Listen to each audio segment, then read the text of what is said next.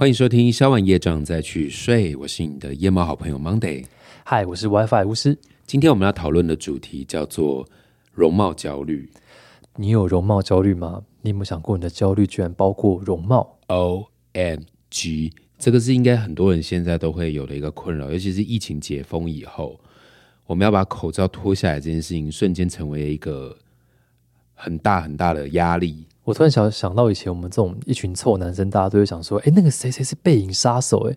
你知道背影杀手是什么吗？哦，我我以前很抗拒人家讲这些，所以我都会尽量逃避这些话题。就转过来发现他怎么这样，很开玩笑，很好笑。没有，我以前都会，我我跟你讲，我很认真，我都会对这种你刚刚讲的所谓的臭男生在讲女生的外貌，我都会很抗拒，我都会逃离现场。没有，我我我是说他们这样子不 OK，不是说我自己加入这个话题。但我想到就是说，其实这个。口罩就很像是啊，这个人拿下口罩怎么这样？对，但是你知道为什么我会逃离吗？因为我更厌世，我觉得是啊，你讲他，可是你长这样，我更厌世。我觉得你凭什么讲人家？有一些就是长低沟的人，然后说人家背影杀手，其实也没有多杀，所以我转过来也还好啊。所以我就很，我就比厌世在更厌世。我就觉得哈，你在讲人家，可是你。你自己怎么了？然后我就很抗拒这件事，我躲开，因为我想说，我不要酸他好了，我就离开。所以，我们想要容貌焦虑，会不会其实你本身其实焦虑的地方是在别的地方，可是你误会你自己要变正、变美、变帅。讲到容貌焦虑呢，我们就要来解释一下什么是容貌焦虑，因为这个包含不只是容貌，其实有很多面相都会有容貌焦虑。其中一个最典型就是近几年这一段时间，是不是很多修图软体诞生，很多人开始习惯他在。看手机的时候，因为是透过修图软体，他会觉得他已经习惯自己是长这个样子了。所以当没有修图软体，或别人要用别人的手机来拍他的时候，他就开始很紧张，哦，就整个浑身就不对劲，然后就开始出现焦虑，然后甚至我们现在很多人因为在疫情的期间，他是戴口罩去上班的。然后有一天突然间解封了，他发现同事没有人看过他拿掉口罩的样子。开会的时候，他第一次上班的时候就已经没有拿掉过呀。那他面试的时候可能就没有了，甚至他开会的时候可能都是用眼神，所以他已经习惯用他的眼神在做这场会议的表演了。突然间，其他五官都要拿出来使用的时候，是整个是焦虑的。其实蛮焦虑，是没办法。说实在，因为那时候像我们是音乐表演者，在音乐节的时候。所有台下的人哦，你们又是做现场，都是在戴口罩看我们。但只有我们上台五个人要拿下口罩，我就觉得我们好像就是动物园被大家围观的人，因为就是就是为什么我不能戴口罩，跟别人可以戴？动物很焦虑耶，真的很焦虑。我觉得我自己有体验过这种，也算是一种容貌焦虑，因为长期在，例如说呃表演上面都是有有妆法的时候。所以我曾经陷入一个，就是我不妆法，我是不敢出门的。而且你拍片的话，自然会，Yeah，我我觉得我不抓头发，我不穿什么衣服，我不够潮。尤其是我以前住在西门町，我觉得我只要穿拖鞋出门，我就是不礼貌的。真的，我没有夸张。难怪你那么多球鞋，超夸张多的。没有，我就是以前真的是，我以前不只是容貌焦虑，我连脚趾头都焦虑。就是对。我就觉得我的脚趾头怎么露在外面？我连倒垃圾我都觉得我要有一个倒垃圾的服装。我把自己的人生整个活得很很焦虑。你真的是适合有隐宵夜，你也适合有隐形斗篷。我我有分家里的衣服跟外面的衣服。我连买宵夜我都会穿那个我认为要外出的那件衣服。我是不容许我自己穿的一个就是像睡衣的东西去买宵夜的。可是那宵夜可能就在我家楼下。我觉得你真的 好焦虑哦，所以说好，那我们先回归到正题，就是说，我觉得那是因为大家都误以为这个世界上面会有口罩帅哥、口罩美女，但事实上你知道吗？真的戴了口罩，真的好像有变好看。我觉得台湾人普遍眼睛都很好看。哎，我真的要戴上口罩之后，我真的会发现眼神这件事真的是路上路上好多好多，就是你知道整个轮廓都被口罩给遮遮蔽了嘛？而且戴口罩看不到鼻子跟嘴巴，所以大家都会感觉。好像轮廓很深邃，然后好像皮肤都很好，有种神秘感。对，而且眼睛附近不会长痘痘啊。眼睛就是出现了一种哇，他好像很有心事，然后感觉是是是，很很很有戏耶，这样子呀。所以没有，但我们今天哎，我们是来解怎么容貌焦虑 没有啦。其实我觉得容貌焦虑它就是一个现象，我觉得这很有趣，就是可以跟大家多分享。大家也可以在下面留言给我们，有什么你关于容貌焦虑啦，或者是其他你自己有没有遇到这个问题，然后你不知道该怎么解决啊？对，因为其实焦虑是一个现在这个时代一个我觉得更流行的词。为什么？因为我们现在接收的资讯太多太广。所以其实我们很多时候陷入很多不同层面的焦虑。那今天讲到容貌焦虑这件事情，我们就来讨论，它不见得一定只是口罩。对，那很多的心理学家跟很多的专家都在网络上有一些文章，就讲说容貌焦虑有几个现象。第一个是每一次在照镜子的时候，过度的都只看自己的缺点，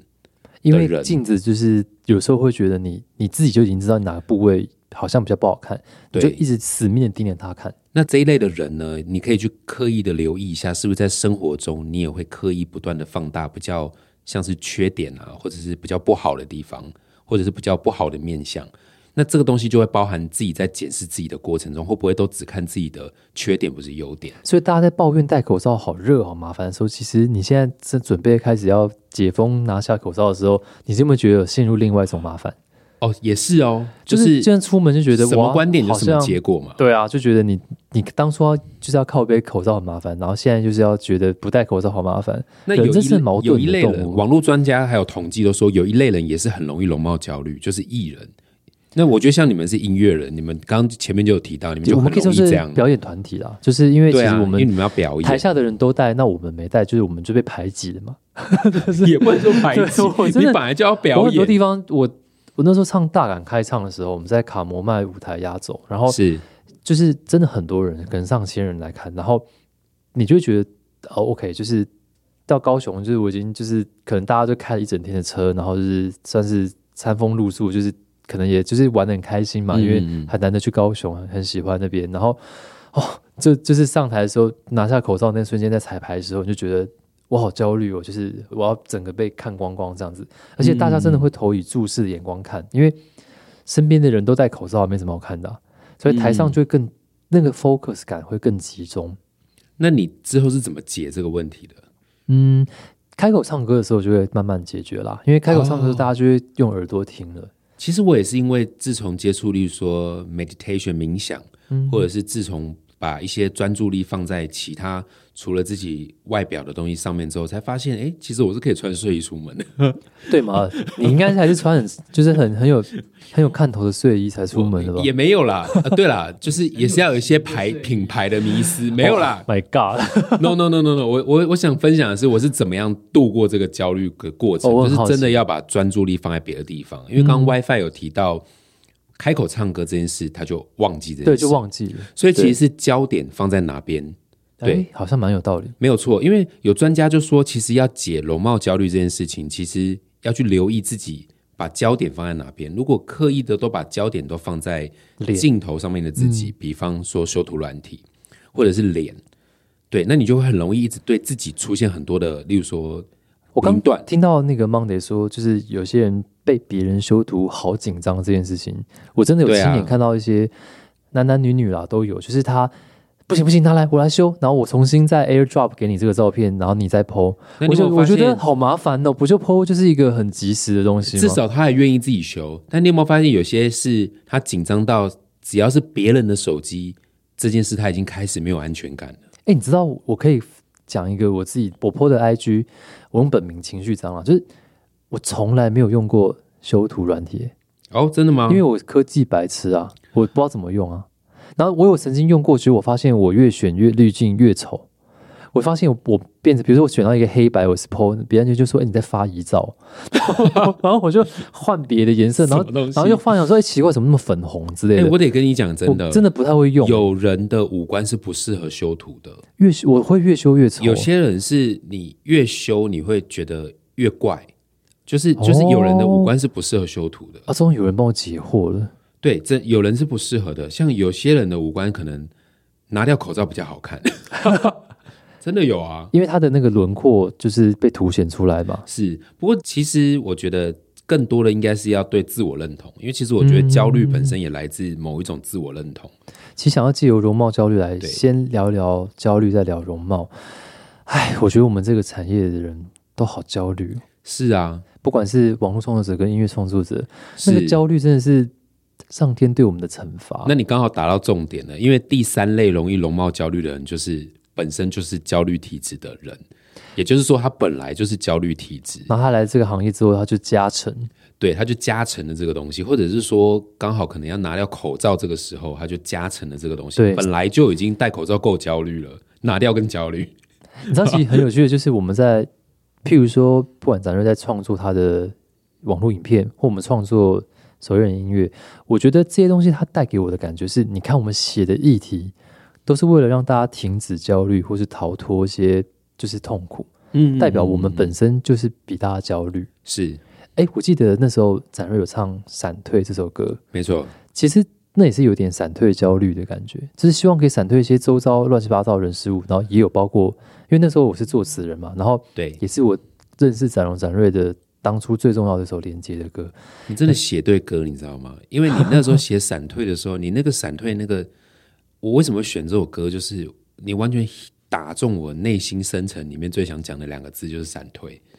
因为我我其实这首歌到现在，我觉得我人生还是会有这个想法。我的闪退不是说真的逃避啦，我是说，在一个资讯这么爆炸的时代，我们现在人什么样的情况下，我们会觉得自己在休息，也可以提供给各位参考。我们很怕独处，对不对？所以很多时候都想要尽量把自己人生活得很满，塞满塞爆，很多资讯，好像停下来没有学习。哎，你看那个人分享食物，好像自己少吃了点什么；看那个人分享一个包包，就好像自己少买一点什么。衣柜是不是永远少一件？嗯，东西是不是永远少买？我是不是停下来？我不工作，我就输人家一截。我好像不赚钱，我就会穷。就是会有很多这种，而且完完全全没有办法相信自己可以真的有那么一个片刻，就是单纯的停下来。我就是这样的人。我昨天就是这种昨天跟每天在念他，跟跟 Monkey 对他就是录完一个 podcast 之后，然后我们吃宵夜，被他念了一整晚。因为我就是工作狂嘛，就是是就是用用厂牌，那以后再跟大家讲，就是我其实我就是签了一些独立乐团，然后我自己又要去当乐手表演做电影配乐，然后我每天一到日都在工作。然后录这个 podcast，反正是我觉得跟伙伴、制作人跟录音师，我们好好像一群同学，然后在一起吃吃宵夜，然后然后就是这样子聊聊天，我觉得很很愉快的时光，嗯一点都不像在工作。但嗯这个时光其实就是很难得。然后我觉得对他刚讲这样的人，其实无所不在。我我自己也是啊，我是经历过这个过程。像我昨天在念我一个朋友，因为我最近有在写日记，我就鼓励他每天写十分钟的日记。嗯，然后他永远都跟我讲很忙，而且甚至他会跟我讲说：“哦，我这阵子比较忙，等我忙完之后我再写。”通常这句话背后的陷阱就是再也不会写了。再也不会写。后来我就跟他说：“你一天有二十四小时，你怎么不相信这十分钟是可以发生的？”这是我刚刚要讲的，怎么不愿意停下来？对，所以我觉得刚刚也提到说焦虑这件事嘛，对，是因为我们一直不断的在接收资讯，我们一直不断的在收，但是其实我们不愿意停下来。那我们的整个，这也是其实你去看医生还是去，我曾经有因为焦虑去看医生啊，医生也是叫我停下来啊。但是你有没有觉得，其实他叫你停下来，你你你要怎么样，就是吞进去，觉得你可以停下来啊？所以不能强迫自己，这是要练习的。想要鼓励所有每一个可能因为焦虑，不管有没有去接受身心科治疗，或者说找到一些自己的网络的方法的人，其实你没有成功是正常的，因为你必须跟焦虑和平共处嘛。那是谁说你没有停下来，你就是一个犯犯错的人？像我也没有停下来啊，但是我还是想要用很多需要很多的，创作，或是很多的地方，让我去认识原来焦虑还是可以很美好的，它可以是一个助力了。我想表达另外一个观点是，焦虑它本身不是一个负面词义，因为本身这个个性它是一个天赋。通常你会焦虑，代表你 care，哦，对哦，所以你要先认识自己的是 because I care，我会在意。所以我在工作，通常这一类人，他工作表现其实是很有上进心的，他是很 care 的。而有些人他的焦虑甚至不是工作，他可能对就是闲来无事就突然就很焦虑。所以现在是不是很流行什么叫时间分配，或者是像我刚刚讲的，停下来休息，不是真的在休息，不是我的人生永远在休息哎，我。们来分享你我是们彼此就是最焦虑的行为，好不好？好啊，像我就是睡前的时候，就是有时候突然觉得好焦虑的时候，我会打开 podcast 听一些节目，然后在电脑的时候打开两个视窗，同时看两个 YouTube，然后用一点二五倍来看哦，还不是一不正常一点零倍，然后再打开另外一只手机玩手游，就是我同时耳朵跟视觉，然后还有手指都要有，了。我都必须要被满足，我才觉得我这段时间我有整个就是你知道暴富工作的那个休闲时光，然后弄完之后就变得更焦虑。对啊，而且那你知道，如果你一次一直都是这样，就是一心多用的状态下，其实有些人啊，我不是说每个人，有些人身体会一直处在一种发炎的现象，哦，我我有听过对一个医生肠胃也会不好，对，那整体就会变成一个循环，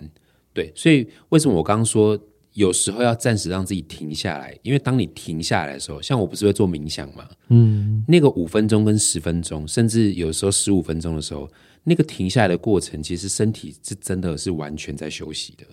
我是一个彻底的冥想失败者。就是我虽然我虽然本身有占星师的能力跟就是矿石沟通的灵异体质，但我却无法冥想、欸。那就不要做那种我们认知的冥想。对，我想请教你，因为我我怎么冥想，我都觉得我脑袋会进入更多，甚至一些我可能静下来会感觉到的一些灵异的东西，或是因为所以我会被打扰，不要做我觉得好可怕。我就算我用黑曜石设了一个结界，它还是会让我阻断这个冥想。呃，例如说本身我们在做冥想，它有个目的。那先看那个目的，通常我们最流行的一个目的，大家都想要的一个就是东西叫当下。嗯，大家是不是都说活在当下？对对对，所以我认为那个当下是我们用冥想这个工具去练习怎么在我们的意识上是在那个体验那个当下。那什么情况下我们在当下？长辈最常讲的啊、吃饭就是吃饭。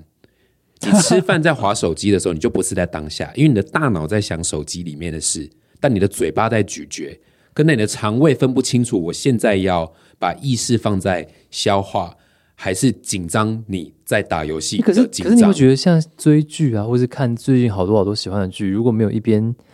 吃宵夜或者吃零食的话，就那个剧就不好看哎、所以才说时间分配啊，你可以有一个小时的时间追剧，但如果你连续追十二个小时都处在那种边吃边追的情况之下，那哦，也对，对啊，你可以就要延迟快乐的感觉了。对啊，延迟快乐嘛。嗯，然后再来是有有有，我呃被解答到了。你去你如果是冥想或静下来了，你会觉得自己出现一些怪力乱神、一些画面，那就不要用这个工具，不要用这个仪式，因为冥想这个词听起来好像我们每个人都要像佛教一样去打坐。No，现在这个词已经不是这个意思了。现在听到冥想这两个字，它有时候你站在路边做捷运的时候，你只要单纯的闭上眼睛，真的哦，专注你身体的感觉，哦不要接收任何资讯，你单纯的就是在当下。你可以去听旁边的人在讲话，也可以，哎、其实蛮有趣的。但那就是当下。我想到有一次我在做捷运的时候，然后发现全部的人都低头族嘛，都在划手机。对，然后我有一次就刻意就也不想划手机，我就经过每一个车厢看大家在划手机的样子，然后我就觉得这真的是就像是另外一种就是很奇观的一个状态。那我跟你讲一个简易的冥想练习，其实那也是一种冥想然后我。们现在听众听到这一段的话，就跟着一起练习。好，我会在早上起来的时候，刻意有两个小时的时间，或最短最短，如果真的很忙碌的时候，半个小时的时间都不要碰手机，刻意的。那你知道为什么？因为我我观察到，我只要起床的那一刻，我的大脑就会自己不断的想，等一下要干嘛，工作要干嘛，昨天什么事没做，等一下到办公室要干哦，嘛。我只能被你盯到哎、我发现我没有办法在当下。那因为手机，对，真的是手机。因为我起床的第一刻，我就先看我的时钟，哦，六点半了。然后第二个直接划我的讯息，结果我明明就刚起床，讯息一弹开，哎，你那个什么时候还没有交给我？我马上就哦，对哦，我那个什么时候还没有交？我的大脑就直接被牵走了。对啊，我连吃早餐都忘记。接下来我连早餐都不想吃了，或者是边吃边边划讯息边回讯息，整个就是一个多重使用的一个状态，你知道？那我做了一个练习，就是早上起来的时候，最短最短至少有半个小时的时间，我不接收任何手机里面给我的讯息。我觉得这是哎、这超妙的。这然后我发现一个很奇妙的现象发生了。我我我第一步我不接收手机的讯息，可是我在刷牙的时候，我主动的心里面一直想说，是不是要看手机？是不是要看手机？跟我等一下要吃什么？诶，昨天我的工作，因为我们平常已经习惯这样运作了，所以它就变成一种像电脑的自动化反应一样，我就是会这样。可是我大概这样子练习一阵子之后，我发现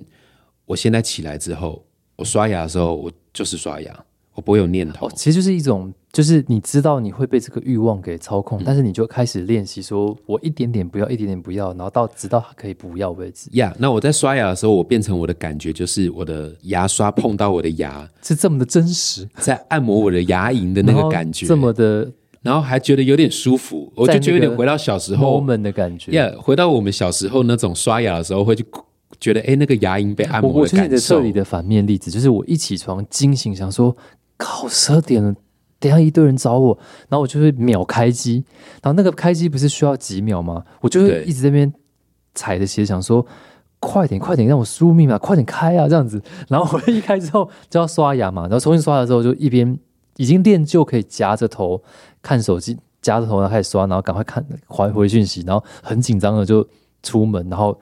一一个一个看这样子。那我要讲一下为什么要做这我个，再也不要这样。过这样生活。如果你做我这个练习，还会带来很多好的结果。比方来说，就是呃，工作跟做决定的时候会更有效率，而且会做出一些比较 smart 嗯，的一些决定。就是那个决定会让你更聪明的做一个，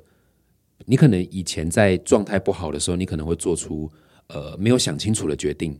或者是花了很多的努力，很用力的要去思考怎么解决这个问题。但是当你状态很好的时候，其实你可能五分钟就搞定。所以回到这个容貌焦虑这一题，其实就是要从彻底的身边的这些让你焦虑的种种事物来改变嘛。比如说，你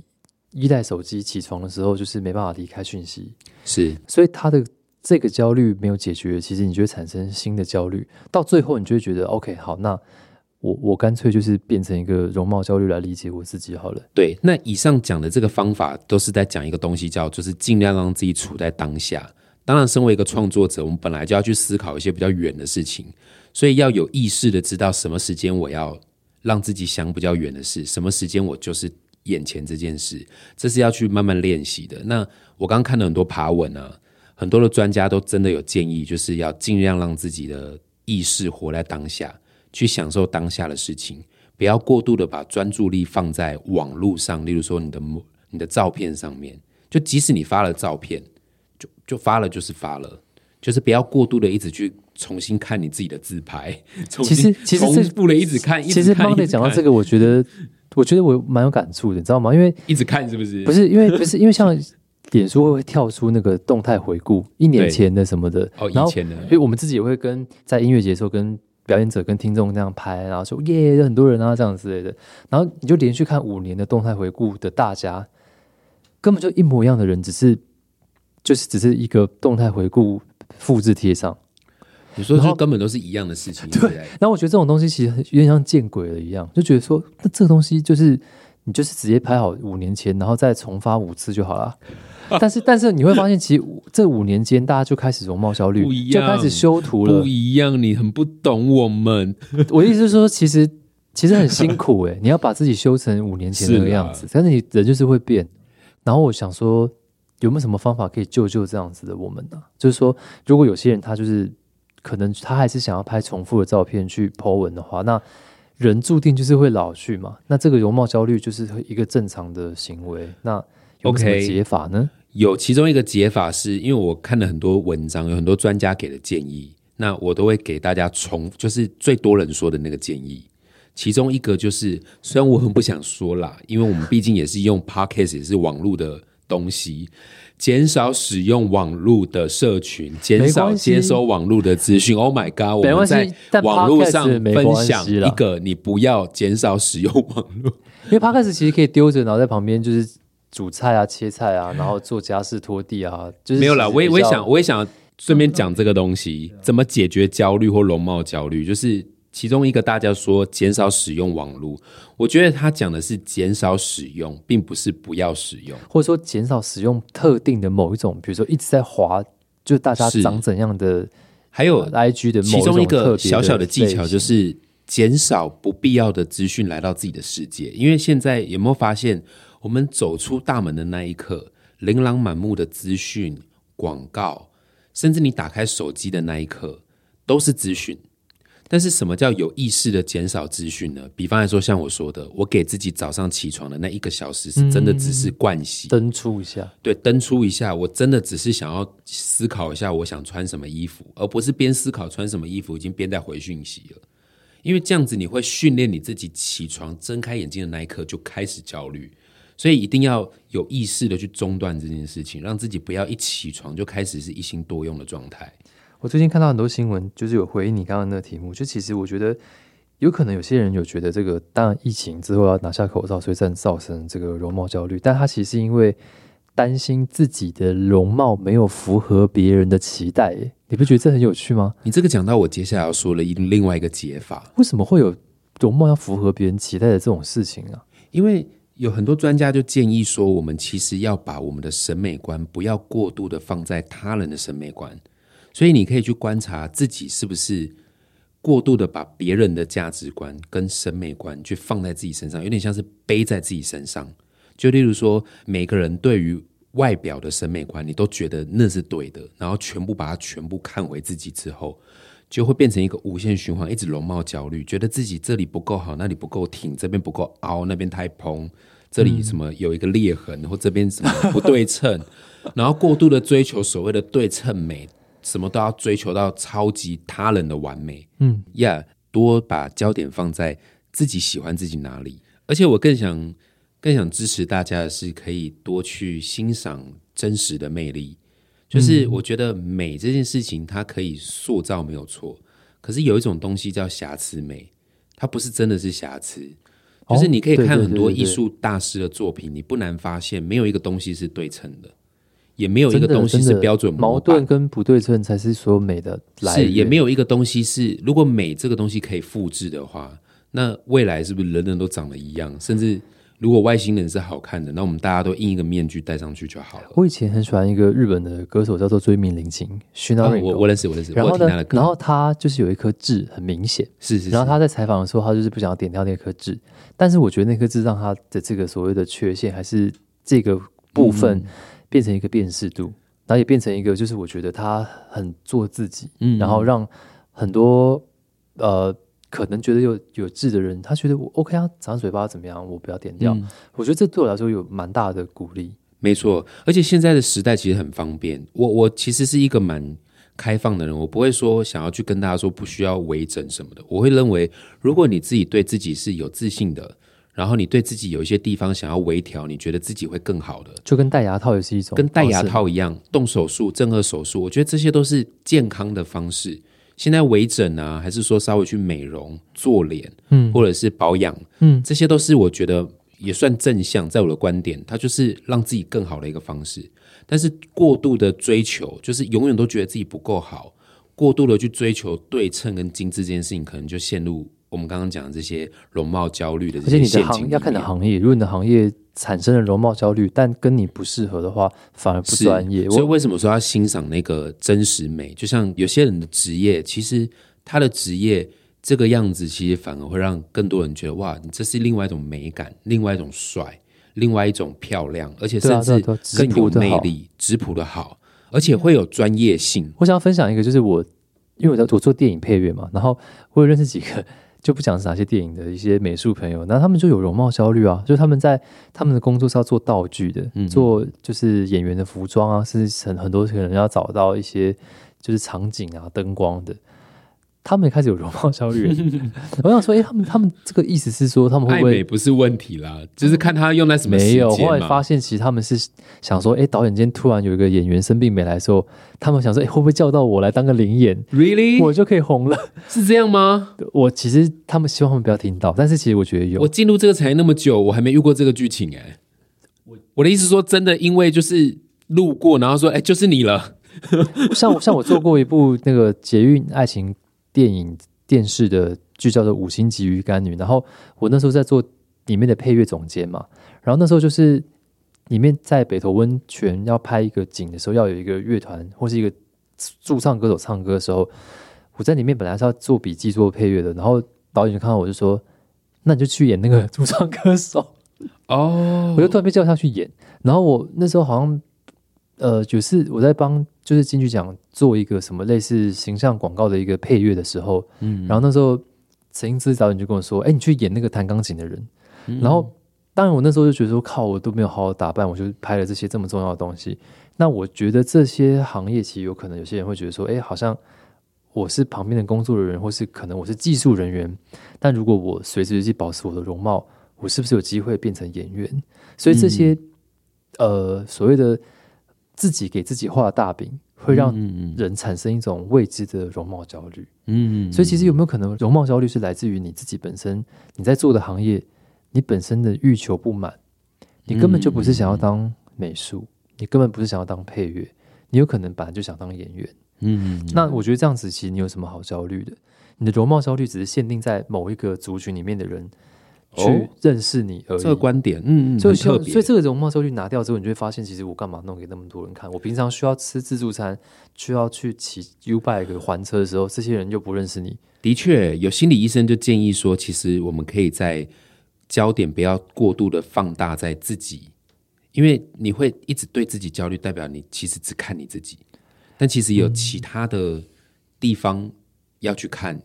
对，就是如果过度的一直只看自己，其实就会像你刚刚讲的这个状态。你有没有想过，其实其实某个我觉得程度上来说，也是不要过度在意自己。我觉得用分散欲望来解决我们刚刚讲的这个是一个哦蛮有趣的，欲望因为每个人一定会有欲望，欲那你要面对欲望这件事情，就可以杀掉其他欲欲望。譬如说，怎么做？怎么做？比如说我就是有精力旺盛的欲望嘛，就是我就是算是呃我的人类图是建骨，有就是有有定义，然后它我没有想讲太难，就是意思说我们就是一个电池，必须要不断、不断的生产，嗯，然后这个生产如果没有把这个电用完的话，我就会不停的觉得好像没有完成东西，没有被需要，嗯我渴望被需要，那这个东西就会一直燃烧我的整个人的能量，那我就去骑脚踏车啊，我就一直骑河滨公园，骑到我把自己精疲力尽之后。我会不会就不担心什么什么什么社群焦虑、容貌焦虑那些什么焦虑？因为我的精力已经花掉了。又或是我刚刚讲到的美食，就是我我很喜欢吃炸的，那我觉得我在享受美食的时候，我觉得哇，吃这个享受，或是我喜欢手摇饮，那我在喝手摇饮的那个爽度的瞬间，其实我觉得管他的，我好像没那么在意不行不行。，WiFi 这是负面教材，因为就是已经对容貌焦虑，还去吃那些油炸的，那长更多东西就再焦虑一次，它就一直循环。这个是这个就是有两种人，一个就是他 他会他就会放弃治疗啊，他会放弃治疗，就是 就是就是你想想看，这根本就负面教材。我想问你，就是说，你觉得？我觉得有一些容貌焦虑的人东西，他可以因为他的意志力很强，他可以因为就是为了要在意自己好的容貌，真的不吃不喝，然后还生酮啊什么的，把自己弄得就是。哇，这类人真的很有毅力。我有很对对但朋友是这样的，但我其实要讲的是负面负负得正的负面教材，哦就是就是，其实你想想，哇，每天都可以大吃大喝，或是爱喝什么就喝什么的话，这个爽度应该大于容貌好看吧？那其实我想到了，其实这回归一个重点，就是你不觉得我们生活中一直在跟自己说这个不要，这个不要，可是那个不要到后面又会忍不住。那其实就应该该吃甜食的时候，我们就适量；那不想吃的时候，也不要刻意一直去吃它。就是真的是人家说的，对的时间做什么事，全部都是一个平衡。也对，像如果你今天去一个吃到饱餐厅，然后满桌的甜食，你就觉得不珍贵啊，不好吃对啊。那的确，我们可能会常常一直提醒自己。我觉得女生朋友比较容易啦，女性的观众朋友很容易就会变成说：“我不要，我要减肥。”然后那个减肥就大概讲了一辈子，最容易吧。你好像想然后每次只要一吃饭的时候，其实就是要吃饭。其实那那碗饭就是会把它吃完，但是他口中会一直不断的说：“不要，我要减肥。”于是他就一直在吃，跟罪恶感这个之间一直在拉扯。不运动，但事实上他还是在吃，但事实上他就是有罪恶感。那这件事情就一直一直不断的这样焦虑下去。但其实我觉得真的回归到重点，就是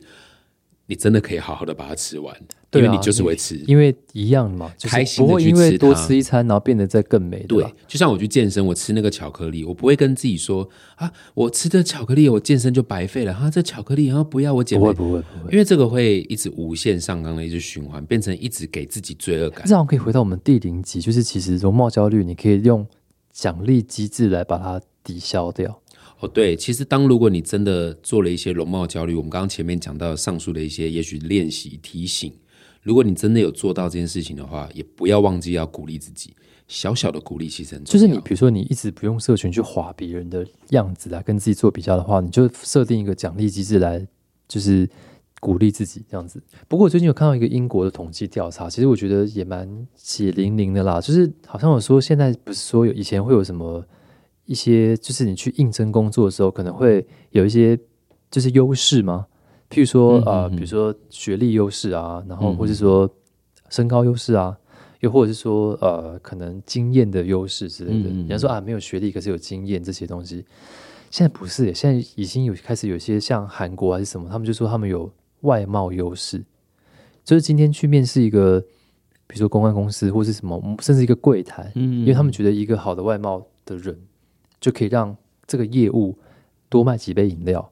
或干嘛干嘛的。嗯然后我觉得这样子的观念其实很要不得，因为别人就会觉得说，其实我饮料可能随便做一做，调的不好喝没关系，可是反正我门面好看，大家就来跟我买。但那只是一时的，到时候店也是会倒。所以我觉得这些报道大家看到之后，不要被误导，他要的是清清爽爽的外表跟干干净净的打扮，